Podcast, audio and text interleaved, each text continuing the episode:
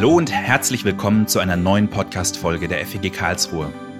Wir befinden uns in der Predigtreihe Verantwortlich. In dieser Predigtreihe wollen wir der Frage nachgehen, wie jeder einzelne von uns und auch wir als Gemeinde Verantwortung für einen fairen Umgang mit unserer Umwelt und unseren Mitmenschen übernehmen können. Das heißt, wir werden die Themen Nachhaltigkeit und soziale Gerechtigkeit sowie Frieden unter die Lupe nehmen. Wir freuen uns, dass du auf dieser Entdeckungstour dabei bist. Wir, das bin ich, Philipp Heidel, gemeinsam mit Madita Schneider. Und wir sprechen heute mit unserem Pastor Alexander Gimbel über seine Predigt zum Thema Frieden. Alex, schön, dass du dabei bist. Vielen Dank für die Einladung.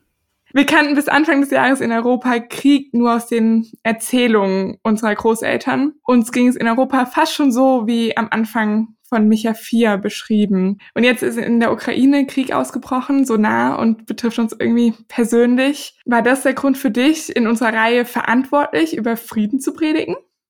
Hm, gute Frage, bevor ich die beantworte, aber ganz kurz, also hm, ob wir jetzt in Europa wirklich so nah am Anfang von Micha 4 sind, dass alle Völker zum Berg Zion strömen, Weiß ich jetzt nicht. Ähm, aber immerhin, wenn man dieses Bild von dem Weinstock nimmt, wir haben ja zu Hause auch einen Weinstock und ähm, äh, von ähm, dem Feigenbaum, das ist natürlich schon so, dass es uns ziemlich, ziemlich gut geht und wir in Frieden miteinander leben und Krieg tatsächlich nur aus, aus Bildern aus der Schule und ähm, von unseren Großeltern kennen. Nein, der Ukraine-Krieg war nicht der Auslöser, um über Frieden zu predigen, sondern ich habe dann tatsächlich nochmal nachgedacht, soll ich das wirklich machen? Irgendwie fand ich, als wir über diese Reihe nachgedacht haben, es wäre gut, über Krieg und Frieden äh, zu predigen. Dann habe ich mich irgendwann gefragt, was hat das denn eigentlich mit dem wie wir jetzt über verantwortlich sprechen, zu tun. Und das habe ich ja dann auch versucht in der Predigt so ein bisschen deutlich zu machen, dass Krieg und Frieden, das sind ja absolute Gegensätze und das sind auch für soziale Gerechtigkeit und soziale Ungerechtigkeit, genauso wie für Nachhaltigkeit, Umgang mit der Schöpfung, auch absolute Gegensätze. Das eine ist der Top-Zustand und das andere ist der Worst Case ja immer auch irgendwie ein Stück weit das Paradiesische und dann wieder das, so das Gefallene.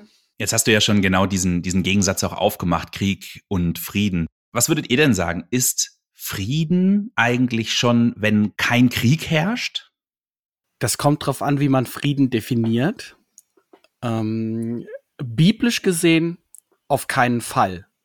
Denn dieses große Wort Shalom bedeutet so viel mehr als die Abwesenheit von Krieg oder viel mehr als Waffenstillstand. Es bedeutet das, was da in Micha 4 so fantastisch beschrieben wird. Ich würde sagen, dass es jedem Einzelnen und allen Völkern gut geht, dass sie alle wohl auf sind, dass es, ähm, ja, dass, dass jeder gut leben kann. Ich finde ein Zitat von Eva von Thiele Winkler super. Sie hat gesagt, Friede ist nicht Abwesenheit von Kampf, aber Anwesenheit von Gott. Fand ich super stark.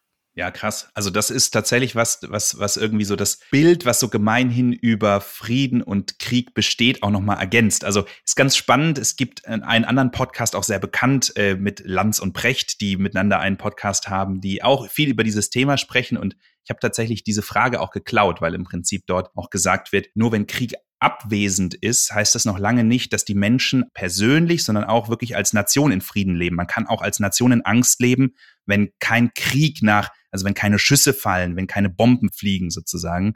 Aber das ist natürlich nochmal ein ganz anderer Blick darauf. Ja, spannend. Vielen Dank, Alex. Aber vom sprachlichen her würde ich das auch nochmal sagen, denke ich gerade wir haben ja Frieden und als Gegenüber sprechen wir zum einen natürlich extrem von Krieg, aber man kann ja auch von Unfrieden sprechen. Und ich weiß nicht, wie das bei euch ist. Für mich bedeutet Unfrieden nicht automatisch dass ich Krieg habe, also mit, mit, mit Waffen, sondern dass etwas nicht passt. Also so wie du es gerade so schön beschrieben hast, mit Angst, ja. Oder dass ich keine offene Beziehung, wenn ich jetzt im Eins zu eins bin, keine offene Beziehung zum anderen habe, dass ich ihm nicht in die Augen schauen kann, dass irgendwas zwischen uns steht.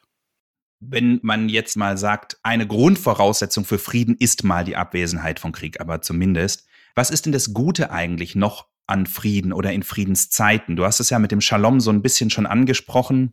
Naja, also ich habe mich gefragt, was würde es denn bedeuten, wenn dieses Bild von Micha 4, wenn wir das in, in unser Heute übersetzen würden. Das habe ich ja auch in der Predigt mit ein paar Beispielen versucht. Und irgendwie ist mir aufgefallen, dass es dass es eine ganz andere Stimmung in mir aufruft. Also ich muss nicht mehr in Sorge sein. Ähm, ich bin noch mal bei der Angst, die du eben beschrieben hast. Ich muss wirklich keine keine Angst mehr haben. Ich muss auch keine, ich brauche keine Versicherung eigentlich mehr, keine Rechtsschutzversicherung, weil ich mir keine Sorgen machen muss, dass mein Nachbar oder sonst irgendwer mich, mein Vermieter mich verklagen würde. Ich kann also so, ich sag mal, Frieden bedeutet einfach befreit aufleben zu können, ohne darüber äh, überhaupt auf die Idee zu kommen, es könnte jetzt irgendwas schieflaufen oder irgendwas Schlimmes passieren. Ich finde fast nicht vorstellbar, ähm, so zu leben und so, so eine Freiheit zu haben. Aber irgendwie finde ich, hat das einen Geschmack, wo ich denke, oh, da hätte ich gerne, da hätte ich gerne ganz, ganz viel von. Ich glaube, das einzige Mal, wenn ich Leute habe sprechen hören von einem tiefen Frieden, dann hat das eigentlich immer was mit der Gottesbegegnung zu tun. Also irgendwie ein Erlebnis mit dem Heiligen Geist, mit Gott, der anwesend, spürbar anwesend für einen ist oder einfach einen so einen tiefen Frieden schenkt. Jetzt haben wir uns Frieden mal angeschaut. Lass uns nochmal auf Krieg tatsächlich schauen. Krieg kann natürlich, wenn man äh, irgendwie ins Alte Testament auch schaut, wirklich zwischen Nationen sein. Heute ist Krieg auch oft vor allem erstmal zwischen Vertretern von Nationen oder Interessensgruppen. Und das Zerstörerische ist ja auch, dass dann auch alle mit reingezogen werden irgendwie. Was sind noch Sachen, die ihr seht, die einfach neben den Kriegshandlungen, den tatsächlichen, eigentlich das Zerstörerische an Krieg sind? Ich habe gerade darüber nachgedacht, ob es denn dann eigentlich die Abwesenheit Gottes ist, wobei ich nicht so weit gehen würde zu sagen, es gibt Orte oder Situationen, in denen Gott nicht anwesend ist. Ich weiß nicht, Alex, ob du dazu noch mal was aus theologischer Sicht sagen möchtest. Genau, aber ich denke, das ist sowas, was Krieg ausmacht, zumindest das Gefühl, dass hier Gott, die Liebe, das Gute nicht anwesend ist.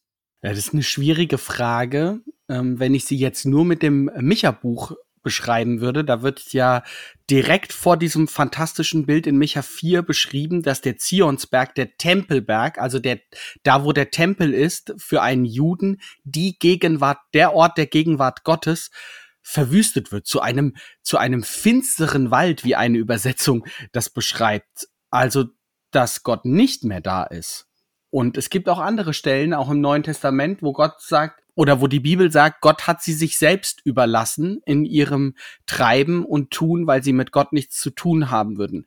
Ich würde jetzt auch mich schwer tun, so weit zu gehen und zu sagen, Gott hat diese Welt komplett verlassen. Das sehe ich überhaupt nicht. Aber es gibt wohl Momente, Zeiten, Orte, wo das Böse sehr präsent ist. Aber Philipp, nochmal zu deiner Frage zurück. Wenn ich das richtig verstanden habe, geht es darum, was das Zerstörerische an Krieg ist oder was Krieg letztlich ausmacht, oder? Ja, ich habe tatsächlich auch darüber nachgedacht, dass ja Krieg mehr ist, als dass Völker in Dinge reingezogen werden oder wirklich im, im Leid akut passiert im, und Zerstörung akut passiert es ist ja auch immer etwas, was, was lange nachwirkt und was auch in der, in der Seele der Menschen, die da beteiligt sind, auf, auf allen Seiten auch, ja, einen Eindruck und eine nachhaltige, ja, Schädigung auch tatsächlich herbeiruft, die nachher gar nicht zu reparieren ist, wie irgendwie äh, Häuser neu aufgebaut werden können. Das ist für mich einfach so ein ja, wichtiger Punkt, wenn man auf das Thema Krieg schaut und auch auf das Thema, was sind denn eigentlich die Kosten von Krieg, die Kosten, einen Krieg zu beginnen.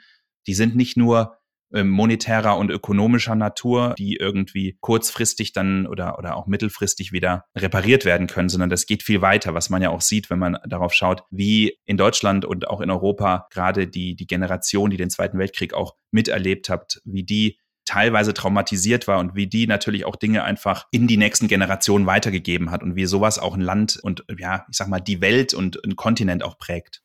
Ja, das ist ein ganz, ganz starker Aspekt. Ähm, darauf hat mich tatsächlich auch in den letzten Tagen jemand gebracht, äh, wie wir Krieg begegnen können, ähm, indem wir etwas Positives bei flüchtenden Menschen dagegen setzen und wieder Hoffnung stiften bei Menschen, die die nicht nur alles an ihrem Hab und Gut verloren haben, sondern deren Seele so tief belastet ist. Ob das dann funktioniert, sei mal dahingestellt, aber man kann trotzdem etwas dagegen setzen, weil die, die Erfahrungen und die Erlebnisse, die gehen ja so tief und belasten dich so sehr. Und als du das gerade erzählt hast, Philipp, habe ich gedacht, es gab ja schon immer mal wieder den ein oder anderen Film. Und ich glaube zum Beispiel bei Das Wunder von Bern, wo äh, ähm, berichtet wird, wie Deutschland Weltmeister 54 wird, dass da auch jemand aus dem Krieg nach Hause kommt ähm, zu seiner Familie, ein, ein ehemaliger Soldat und sich eigentlich freuen, dass er überlebt hat, aber man merkt, das ganze Zusammenleben funktioniert gar nicht mehr, weil da solche, solche Erfahrungen und Erlebnisse gewesen sind,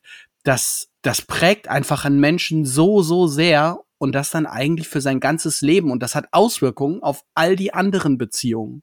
Genau, und ich glaube, gerade wenn wir jetzt den aktuellen Krieg in der Ukraine anschauen, dann ist es ja so, dass Menschen, die zu uns kommen, natürlich praktische Hilfe brauchen, äh, da aber natürlich auch äh, mittelfristig der Staat eine große Rolle übernimmt. Aber ich glaube, was der Staat nicht tun kann und was, glaube ich, wirklich die Aufgabe auch von uns ist, auch als Gemeinde, als Christen, aber natürlich auch als Nation, genau diese Wertschätzung und Stabilität auch zu bieten, die ja der Staat, sagen wir mal, ähm, mit äußeren Mitteln sozusagen tun kann, aber ähm, ja das Innere so eigentlich nicht, nicht stabilisieren kann.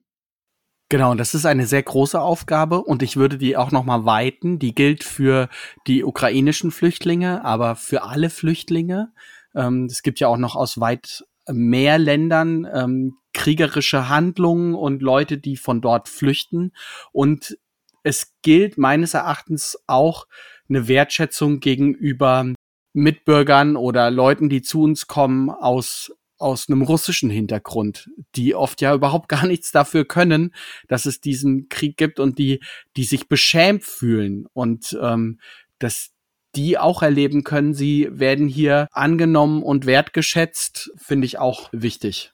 Ja, das finde ich einen spannenden Gedanken im Hinblick darauf, was wir auch tun können, um uns für Frieden einzusetzen. Gerade auch den russischen Mitmenschen gegenüber einfach auch ähm, ja, wohlwollend zu begegnen, nicht, nicht irgendwie anzustacheln oder Vorwürfe zu machen. Genauso den Geflüchteten, die hier ankommen, die zu unterstützen und ihnen, wenn es auch nur auf Zeit ist, ein, ein Zuhause zu schenken oder einfach eine, eine, eine herzliche, wohlwollende Begegnung. Was sind denn noch weitere Dinge, die wir konkret tun können, um uns für Frieden einzusetzen?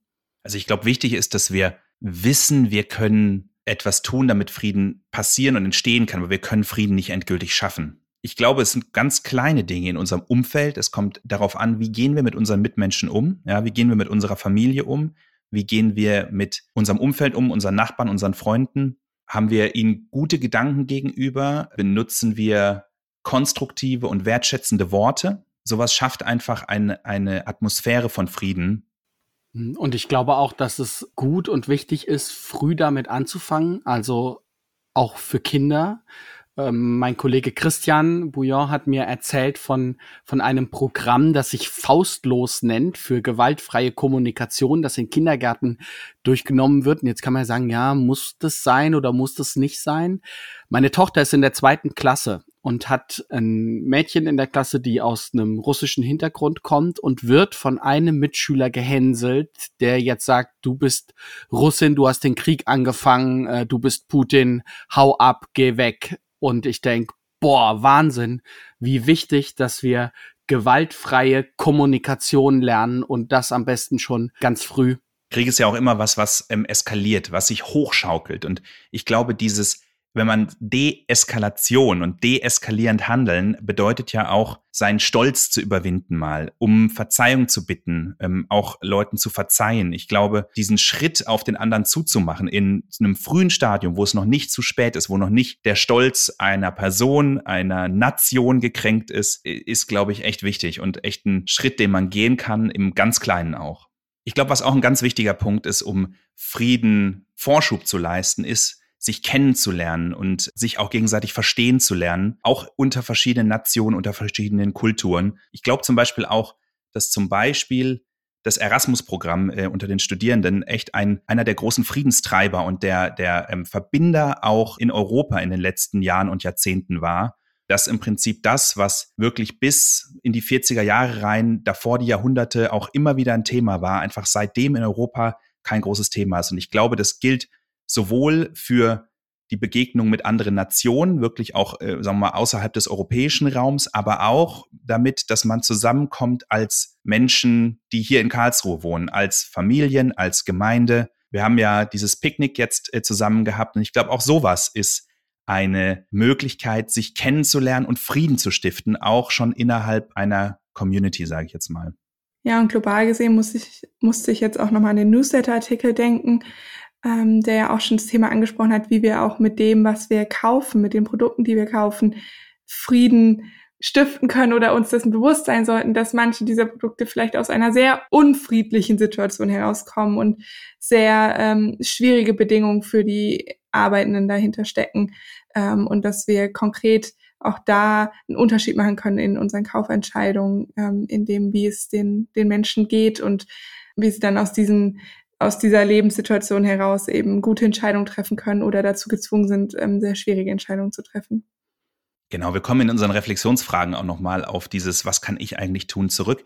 Ich würde gerne nochmal einen anderen Punkt beleuchten, und zwar das Thema Frieden und Religion. Ähm, Alex, du hast es ja in deiner Predigt auch kurz angerissen, dass ja auch so ein bisschen die Stimmung, gerade unter Leuten, die nicht einer Religion angehören oder keinen Glauben haben, die Stimmung ist, Religion führt erst zu Krieg und ähm, die meisten Kriege würde es ohne Religion gar nicht geben. Was sagst du denn dazu? Was sagt ihr denn dazu? Das ist eine schwierige Frage, weil man, wenn man sich das anschaut, ähm, schon sehen kann, dass einige Kriege tatsächlich religiöse religiös-kulturelle Aspekte haben und Hintergründe. Mir hat, ähm, und da will ich mal eine Seitenempfehlung weitergeben, eine Seite in der Vorbereitung der Predigt sehr geholfen. Das ist eine österreichische Seite. Sie scheint so ein bisschen auch von der Europäischen Union und der österreichischen Regierung supported zu sein. Und die Seite heißt whywar.at.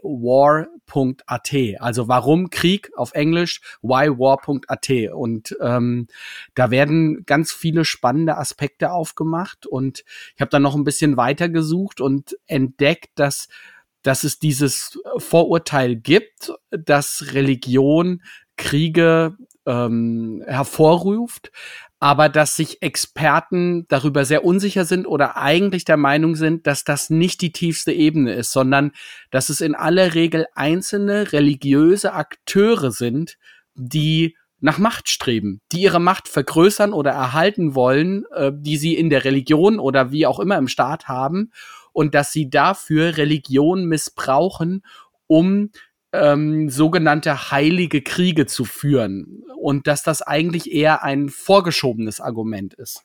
Ja, vielen Dank, Alex, für die Einordnung, für den Gedanken nochmal. Jetzt haben wir ja gerade von dir gehört, dass es eigentlich auch etwas ist, was gar nicht zwangsläufig in der Religion, sondern im Streben nach Macht und ähm, nach eigenem Einfluss auch begründet sein kann.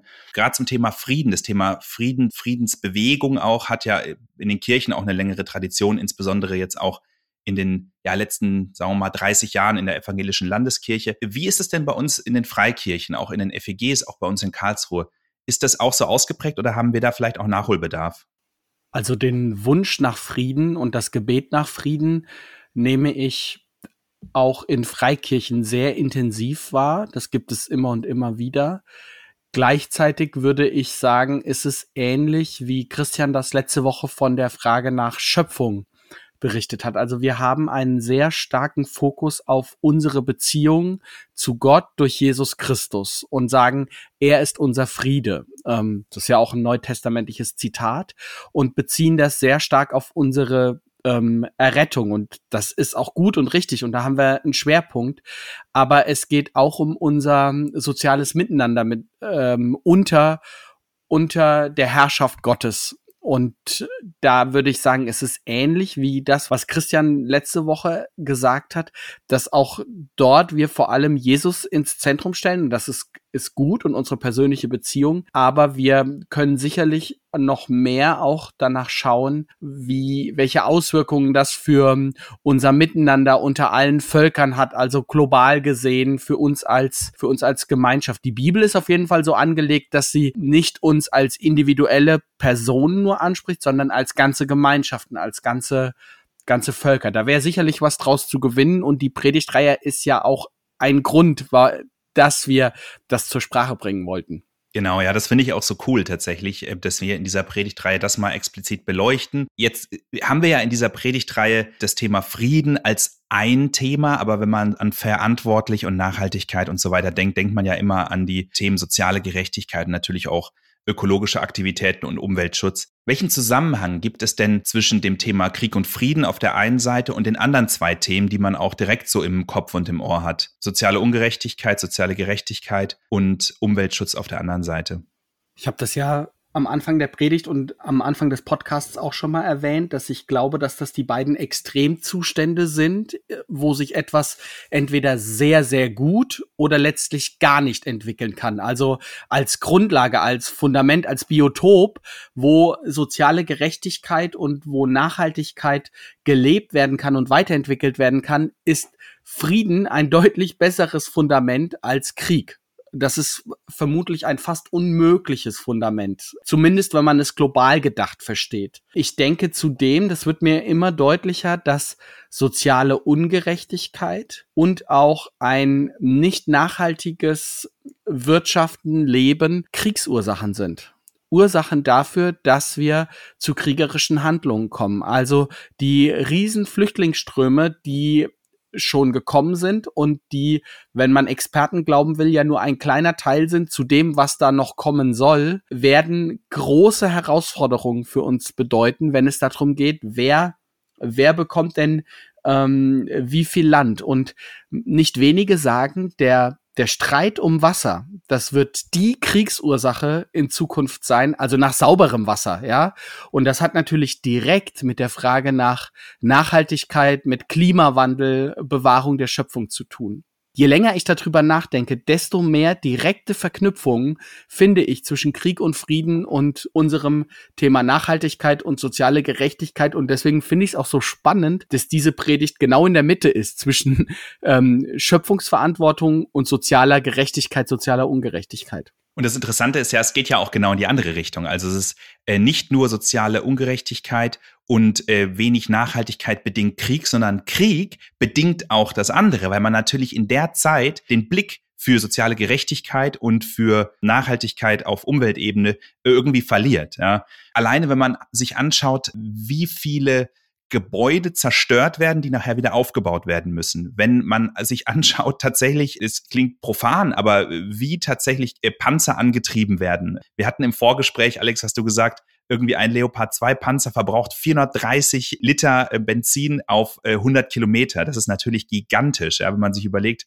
was da auch an, an CO2 tatsächlich erzeugt wird. Das gerät natürlich in der Betrachtung des Krieges total in den Hintergrund und Gleichzeitig äh, wird auf der anderen Seite natürlich eine soziale Ungerechtigkeit und Ungleichheit und sagen wir mal auch ein sozialer Frieden einfach zerstört. Ich glaube, da das brauchen wir gar nicht nochmal ähm, tiefer äh, beleuchten. Das heißt, eigentlich ist das nachher fast so eine, ja, man, man könnte es als Spirale sogar sehen, die eine Abwärtsspirale, weil auch das wiederum langfristig äh, zu Kriegen führen kann und so weiter und so fort. Also das ist etwas, ja, wo, wo, wo Leute auch aktiv Entscheidungen treffen müssen, hier steigen wir aus. Und das ist natürlich genau da, wo, wo es schwierig wird, ja, und wo gerade wenn, wenn gewisse Sachen sich hochgeschaukelt und eskaliert äh, haben und eskaliert sind, ähm, es auch einfach so scheint, als wenn es nicht mehr einfach möglich wäre. Ja, Philipp, du hast ja gerade davon gesprochen, dass sich das gegenseitig immer weiter hochschaukelt und sowas wie so ein Teufelskreislauf ist, wo es immer, immer schlimmer wird. Und wir wissen von so einem Kreisläufen, es braucht jemand, der diesen Kreislauf durchbricht. Und wenn wir jetzt noch mal die aktuelle geopolitische Lage nehmen, dann sehen wir, den gibt's gerade nicht. Also es gibt keinen politischen Akteur, der auf beiden Seiten so akzeptiert ist, dass und auch die Durchsetzungsmacht hat, dass er sagen könnte, jetzt machen wir mal Schluss hier und jetzt gucken, setzen wir uns mal an Tisch und äh, fangen noch mal von vorne an. Und in diesem Moment, gerade in diesem Moment ist für mich die Bibel und insbesondere Micha 4 der Ort, an dem ich mich festhalte, weil da ist die Rede von dem einen, wo alle hinströmen und der Streit schlichtet und zwar unbestechlich und fair und mit allem für alle etwas Gutes schaffen will. Also von unserem Gott. Und was für eine Perspektive, was für eine Hoffnung. Er ist es, der das schaffen will, der mit dem Ist-Zustand nicht zufrieden ist, der Frieden schon in Jesus gebracht hat und ihn komplett verwirklichen will und uns sogar daran beteiligt. Ja, Alex, vielen Dank für dieses hoffnungsvolle Bild noch zum Schluss unseres Gesprächs und danke insgesamt für ja den Input, den du uns hier nochmal gegeben hast zu diesem herausfordernden Thema. Ja, wir konnten auch heute wieder nur Aspekte anschneiden von diesem riesigen Thema und wollen dir noch eine Reflexionsfrage mit auf den Weg geben. Und zwar die Frage, welchen Beitrag kann ich mit meinem konkreten Verhalten dafür leisten, dass Frieden bewahrt wird. Und ich denke, das geht in, auf verschiedenen Ebenen. Zum einen in deinem direkten Umfeld, wo lebst du gerade vielleicht in Unfrieden, wo erlebst du eine unfriedliche Situation, in der du neu Frieden stiften kannst. Und aber auch global betrachtet, äh, an welchen Stellen kannst du ansetzen, um zu Frieden beizutragen? Dich, liebe Hörerinnen und liebe Hörer, laden wir nächste Woche wieder ein, dabei zu sein wir begrüßen dann in einer Bonusfolge unseren Jugendreferenten Andreas Bode zum B-Plus-Abschluss und seinen Eindrücken, welche Rolle das Thema Nachhaltigkeit und Verantwortung bei den Teens und Jugendlichen heute spielt. Bis dahin eine gute Woche und bis bald.